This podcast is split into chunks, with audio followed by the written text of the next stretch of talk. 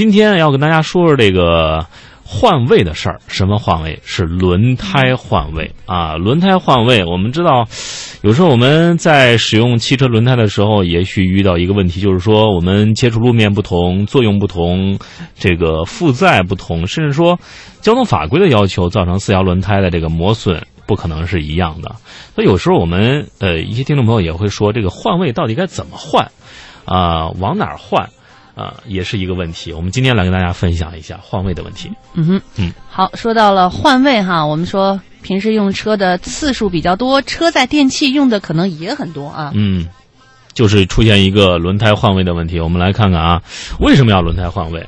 轮胎换位这个问题，其实轿车让我们知道四条轮胎它作用不同的，接触面也不一样，呃，而且这个我们在使用的时候，为了让它延长寿命，有时候我们可能跑到，呃，大概是在呃三万公里或者四万公里，你跟你可能觉得这个我们是不是要换换轮胎啊？嗯也有可能是因为呃你的这个四轮定位经常没有做，导致这个轮胎的这个磨损的这个。凹陷度不一样，那这个时候有些人有些人还会说：“我说我想最近手头比较紧，省省钱。”然后那汽修厂或者有些地方的这个专家就说了啊，你要不要先换换轮胎，把轮胎的位置再换换，呃嗯把四条这个轮胎的这个磨损程度变得更均匀一点。那么这个时候就需要轮胎换位了。没错啊，很多人呢在开完车之后呢，会发现哈、很多车都是易损件，需要经常的来更更换啊。其中我们说到的轮胎就是很重要的一员啊。前后轮胎换位，这个我也遇到过，遇到过哈？对，省钱的一种很好的方法哈。那很多人可能会问哈，为什么这四条轮胎磨损是不一样呢？同样四个轮子都在地上跑啊，嗯呃，那其实呢，它是有原理的。轿车的车轮呢，通常是分驱动轮和非驱动轮。驱动轮的磨损呢是要大于非驱动轮的。的确，对，现在大多数的轿车呢都是前轮驱动，也有后轮驱动哈。当然，很多 SUV 是四轮驱动，就是呃你在转弯啊、过道的时候啊，这个四个轮子是同时在动的。嗯啊，那通常呢，呃，叫四轮驱动，它也不是全都是四轮驱动，是一种常态的两轮驱动，需要的时候才会是四轮驱动。可能比如说像上一些比较费劲的大坡儿嗯啊，还有这个路况比较差的时候。可能才会四轮同时驱动，嗯通常情况下还是前后两轮，前两轮和后两轮。嗯，你像这个四轮驱动，它还是有呃一些区分的，全时四驱啊，智能四驱啊，嗯分时四驱，啊，这些都是不同的类别。现在主流的就是这个智能四驱啊，或者说是按需来进行手动可选的四驱，所以大多数呃这个前轮。或者后轮来驱动的车辆，在需要的时候，另外两轮才会参与驱动啊，这样驱动轮的磨损就会大于刚刚贾文说的这个非驱动轮的磨损。哎，那么制动的时候呢，前轮的制动力呢是要远大于后轮的。轿车通常都是发动机前置，打开前机盖儿哈，发动机在前面。大多数的使用情况下呢，驾乘也是在前座，嗯所以前轮的载荷一定是会大于后轮的。那么前轮呢，负责转向，承受转向时的侧向力和摩擦，所以前轮侧磨损要大于后轮。目前大多数的轿车都是前轮驱动，所以前轮的磨损是会大于后轮的。嗯，的确是这样。另外，咱们国家的这个交通啊是右行制，呃，左弯的汽车啊，这右行制当然是属于内地吧，啊，嗯，不包括香港啊，这个，所以这个左转弯的车速会大于右转弯车车速，所以汽车右侧的轮胎在左转弯的时候受到的压力大于左侧轮胎。当然，汽车在经过一定里程的行驶之后，这个右侧轮胎的磨损就会比左侧严重，这是因为我们国家交通是右侧制导致的。嗯，那反之呢，就是反过来了哈。嗯比如说在香港，对，所以说呢，四条轮胎的磨损是不可能一致的。如果一直这样下去呢，就会出现某一个或两个轮胎比其他轮胎更早的达到磨损极限而报废，而其他轮胎呢却还在鸡肋的使用着。为什么说鸡肋的使用的？因为换了可惜，它还可以用；那不换继续用呢，性能对比新胎那又不可同日而语。在四条轮胎当中中呢，性能会拖后腿。最好的状态是怎样呢？就是磨胎这个轮胎磨损均匀，同时达到更换的程度，同时换成新胎，这样的车辆又会恢复到最佳的轮胎性能状态。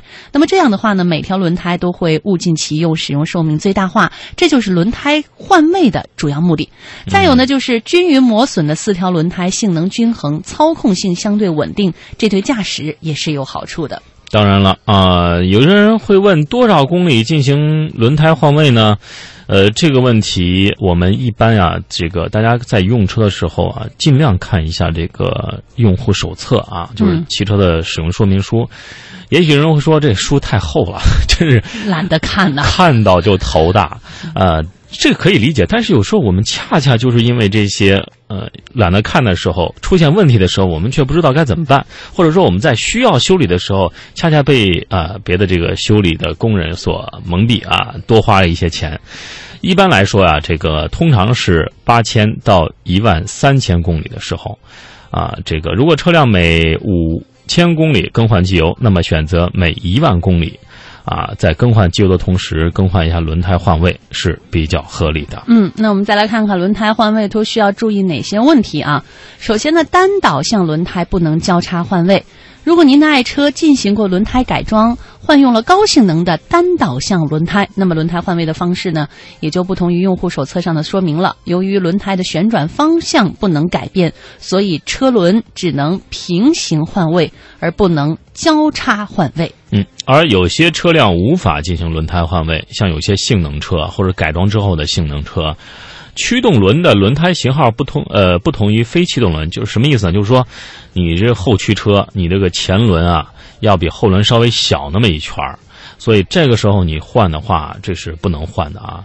通常驱动轮会更宽一点啊，而且还有旋转方向要求这个单导向的轮胎，所以这种车辆是无法进行轮胎换位的。呃，当然，你要是有钱进行改装的话，这些轮胎你还是应该及时的花钱去啊更换的。嗯，而且轮胎的磨损均匀和使用寿命，也不仅仅是这种车需要考虑的，所以这类车主啊需要多多的。呃，出点钱啊，嗯毕竟您改装了啊，改装了就不要怕花这点钱。对，您这是属于特殊类型啊，我们说的是通常状态下的汽车。呃，还有呢，就是长里程没有进行过轮胎换位，换位之后呢，反而会有副作用。行驶很长的里程而没有进行过轮胎换位，也就不要进行轮胎换位了。这个时候呢，轮胎磨损的不均匀程度，通过轮胎换位已经纠正不了了。而且如果换位了，还会带来一些负面的效果。通常超过四万公里没有进行过轮胎换位，后轮内侧边缘会有不规则的磨损。如果换到了前轮，通常会带来很明显的胎噪，让驾驶者接受不了。由于轮胎的磨损和长时间一个方向的滚动，轮胎会出现锥度和单导向适应性。换位之后，往往还会出现跑偏或操控感下降。嗯，当然，这个我们不是说这个这样的情况就大家不用换了，只是说，您要是真的是想省钱啊，有的人就是手头紧嘛，这个是可以更换的，因为你跑偏或者操作感受下降，有时候我们在可以控的范围内还是可以承受的。你就像我们日常在这种城市的路面开，也许有的人开车就是买买菜啊，嗯。上上班，去个超市，这其实，呃，呃行驶的这个车速也不会很快，呃，其实这个也是可以啊进行换位的，嗯尽管它会跑偏，尽管它会操纵感下降，因为我们不可能是双手一直不扶方向盘的，对吧？所以这个这个钱你要是想省的话，是可以省到的。嗯，当然前提是如果你经常是要跑高速啊，嗯，经常要外出自驾游的话，那建议您还是安全第一吧，对，这类人一般都有钱啊，不 在乎这点哈。嗯，来看下一个，就是有一个就是内置的胎压传感器，这个换位之后，你你想这个两个胎压啊。这个进行切换啊，都打乱了，那肯定胎压不同了，呃，因为我们轮胎内部是装有这个，有些轮胎是内部装有轮胎的胎压传感器的，仪表盘上也会有这个轮胎的气压显示。这个换位之后啊，我们要进行胎压监测系统的学习，就让系统重新来记录胎压传感器的位置，否则仪表盘上显示的胎压的位置与实际的位置可能不相符了啊，这个就需要。呃这个执行比较特殊的操作程序了，建议大家到啊、呃、这个专业的 4S 店啊做这个事情，往往会更加可靠的一点。因为你要是带这个胎压监测系统的这个车，一般都属于稍微好点的车型，那么在 4S 店去做，也许会更加的放心。嗯，我们再来看看轮胎换位会带来什么样的不适应啊？有些情况之下，轮胎换位之后呢，你会感觉到跑偏。如果只是似是而非的轻微的跑偏，悬架无损伤变形，气压正常，轮胎磨损正常，那使用一段时间的这种现象就会消失了。一呢是车辆操控性的微小变化被驾驶者的敏感感受给放大的操控不适感受；第二呢就是轮胎改变旋转方向之后造成的操控性能变化，随着使用轮胎会适应相反的旋转方向，这种相现象呢很快也会消失。那么如果这种现象一直持续，需要进行相应的检查和设置，通常是进行四轮定位检查定位角度。如果是电动助力转向系统，需要进行转向系统的对中学习。这个我觉得在四 S 店或者在维修店就可以来解决。对，是这样的。有时候我们不一定是要往往想当然去做这些事情。还有人听众朋友会问啊，补过胎啊，能 放在前轮吗？呃，很多人就认为补过的轮胎啊，比如说有损伤了，不能再安装在前轮，容易爆胎。其实这种观念也是不正确的啊，因为首先你这个轮胎如果是正确修补的话，它性能是不受影响的。我们前提说的是正确修补啊，是可以正常使用和换位的。其次，轮胎的爆胎啊，其实不一定都是补胎造成的啊，因为高速爆胎往往是轮胎气压不正常造成的，所以你爆胎的原因往往。不是补过胎，而是驾驶员不知道这个轮胎的气压异常，依然是高速行驶的状态，甚至是超速行驶的状态。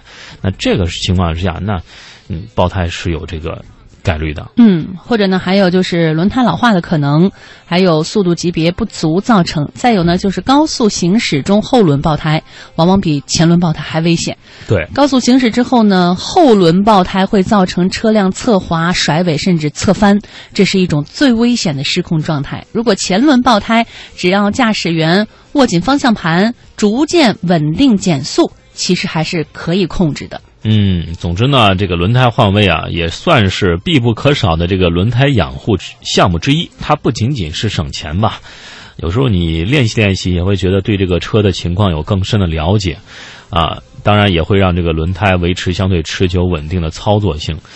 呃，如何进行轮胎换位？我们最首先呢，就需要参考我们的这个用户手册，就是我们这个汽车使用说明书啊，一定要看一看啊。其次，要根据这个轮胎的类型。啊，传动的这个前后的分配啊，还有你是否改装啊，这些等等，胎压啊，实际使用情况来进行进一步的确定了。